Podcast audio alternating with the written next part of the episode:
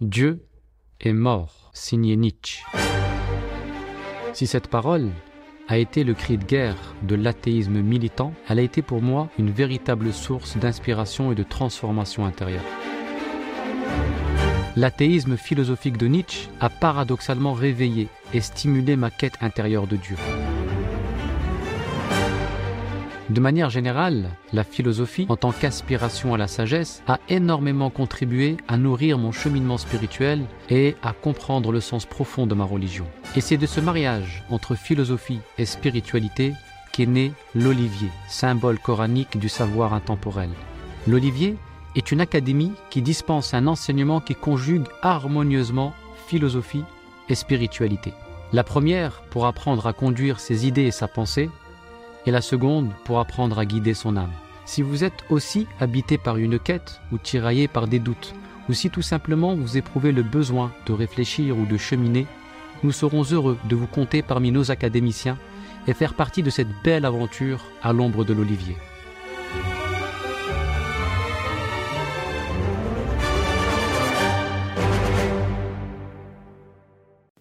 Après l'épreuve de Houd, le prophète a été contraint d'expulser la tribu juive des Benu Nadir pour avoir trahi le pacte qu'ils avaient avec lui en commanditant son meurtre. Ils avaient en effet chargé un homme nommé Amir de lui jeter une brique sur la tête du haut d'un toit. Depuis, les Benu Nadir ne cherchaient qu'à tirer vengeance de cette expulsion. Ils sont donc entrés en contact avec les Quraysh et d'autres tribus de la péninsule arabique pour former une alliance contre les musulmans. Ainsi, ils sont parvenus à réunir une armée impressionnante, composée d'environ dix mille soldats. Ils étaient convaincus que l'armée musulmane ne pourrait faire face à une telle puissance militaire. Le prophète sallallahu alayhi wa sallam est très vite informé de cette attaque imminente. Il consulte donc ses compagnons, dont l'un d'eux, Selman el-Farisi, Selman le Perse, propose de creuser une tranchée pour se protéger de l'ennemi. Il explique que c'est là une stratégie que les Perses avaient coutume d'adopter en temps de guerre. L'idée est originale et séduit le prophète sallallahu alayhi wa sallam qui la met aussitôt à exécution. Les soldats musulmans se mettent à la tâche et creusent un fossé, non sans peine, à l'entrée de Médine. La situation était éprouvante. Les traces d'épuisement des combats précédents n'avaient pas encore disparu et les voilà mobilisés pour creuser une tranchée suffisamment longue, large et profonde pour tenir l'ennemi à distance, et ce, dans un délai très court. Mais malgré la faim, la soif et la fatigue, ils ont fait preuve de courage et de détermination, notamment grâce aux encouragements du prophète sallallahu alayhi wa sallam, qui tout en participant à la tâche, leur clamait des vers et invoquait Dieu en leur faveur. Tandis que le travail touchait à sa fin, une roche leur fait obstacle. Ils s'en plaignent au prophète qui aussitôt saisit sa pioche, prononce le nom d'Allah et frappe dessus avant de déclarer Dieu est le plus grand. Les clés de la Syrie m'ont été données. Je jure par Dieu qu'en ce moment même, je peux voir ses palais rouges. Il frappe une deuxième fois et dit Dieu est le plus grand. La Perse m'a été accordée et je jure par Dieu qu'en cet instant, je peux voir ses palais blancs. Enfin, après un troisième coup, il dit encore Dieu est le plus grand, j'ai reçu les clés du Yémen. L'armée des coalisés projetait d'encercler et d'envahir Médine. Mais une fois sur les lieux, ils ont été déroutés en apercevant ce fossé qui mettait à mal leur plan initial. Ils étaient donc contraints d'installer leur campement à l'extérieur de Médine, en attendant de trouver une issue.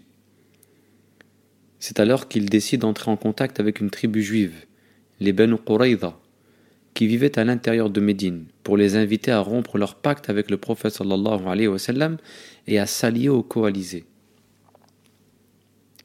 Le chef de cette tribu refuse avant de se laisser convaincre. Et le prophète sallallahu alayhi wa est informé de cette trahison qui mettait en danger la communauté musulmane. Après avoir vérifié le bien fondé de cette information, le prophète sallallahu alayhi wa devait trouver une solution car la tribu des Banu Qurayza, désormais alliée des Quraysh, s'apprêtait à attaquer les musulmans de l'intérieur. La situation était tellement complexe que les musulmans n'ont pu accomplir à l'heure prescrite les prières de Dhuhr, de l'Asr et de l'Maghrib. La stratégie du fossé allait échouer quand un homme nommé Nu'aym ibn Mas'ud se rend auprès du prophète sallallahu pour déclarer sa conversion secrète et sa volonté de servir l'islam. L'homme tombe à pic et le prophète sallallahu lui demande d'aller semer la discorde entre les coalisés.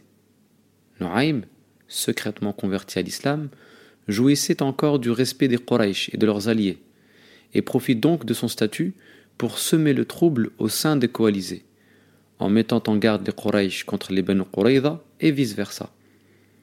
Son plan s'est avéré efficace, car dans les deux camps, la suspicion d'une tribu envers l'autre a fini par avoir raison de leur alliance.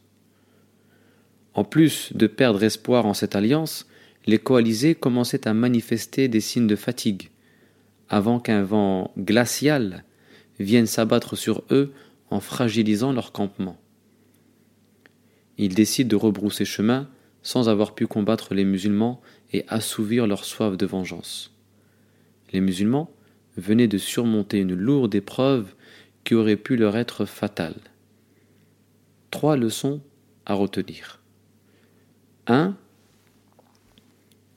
Il y a toujours des issues imprévisibles qui nous viennent du ciel quand les épreuves sur terre paraissent insurmontables. Celui qui croit en l'invisible ne se sent jamais à l'étroit dans le monde visible. Les solutions ne viennent pas toujours de là où on le croit. Elles nous surprennent souvent de là où l'on s'y attend le moins. En effet, quand les compagnons se sont retrouvés devant une impasse qui paraissait infranchissable durant l'épreuve des coalisés, Dieu leur envoya un secours inattendu, Noaïm.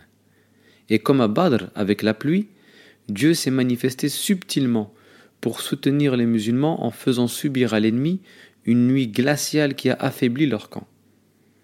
C'est ainsi que parfois Dieu se manifeste dans nos épreuves de manière subtile. Il suffit de se montrer attentif. 2. C'est à cette occasion que fut révélée la sourate Les Coalisés, Al-Ahzab, dans laquelle se trouve le fameux verset qui rappelle l'exemplarité parfaite du prophète après avoir évoqué l'étroitesse dans laquelle se sont retrouvés les musulmans dans l'épreuve de cet affrontement.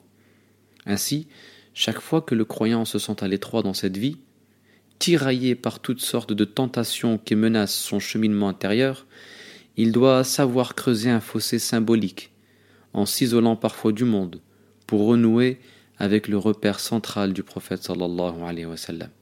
Wallahu a'lam. Wassalamu alaykum wa rahmatullah. Dieu est mort, signé Nietzsche. Si cette parole a été le cri de guerre de l'athéisme militant, elle a été pour moi une véritable source d'inspiration et de transformation intérieure. L'athéisme philosophique de Nietzsche a paradoxalement réveillé et stimulé ma quête intérieure de Dieu. De manière générale, la philosophie, en tant qu'aspiration à la sagesse, a énormément contribué à nourrir mon cheminement spirituel et à comprendre le sens profond de ma religion. Et c'est de ce mariage entre philosophie et spiritualité qu'est né l'olivier, symbole coranique du savoir intemporel. L'olivier est une académie qui dispense un enseignement qui conjugue harmonieusement philosophie et spiritualité. La première pour apprendre à conduire ses idées et sa pensée, et la seconde pour apprendre à guider son âme. Si vous êtes aussi habité par une quête ou tiraillé par des doutes, ou si tout simplement vous éprouvez le besoin de réfléchir ou de cheminer, nous serons heureux de vous compter parmi nos académiciens et faire partie de cette belle aventure à l'ombre de l'olivier.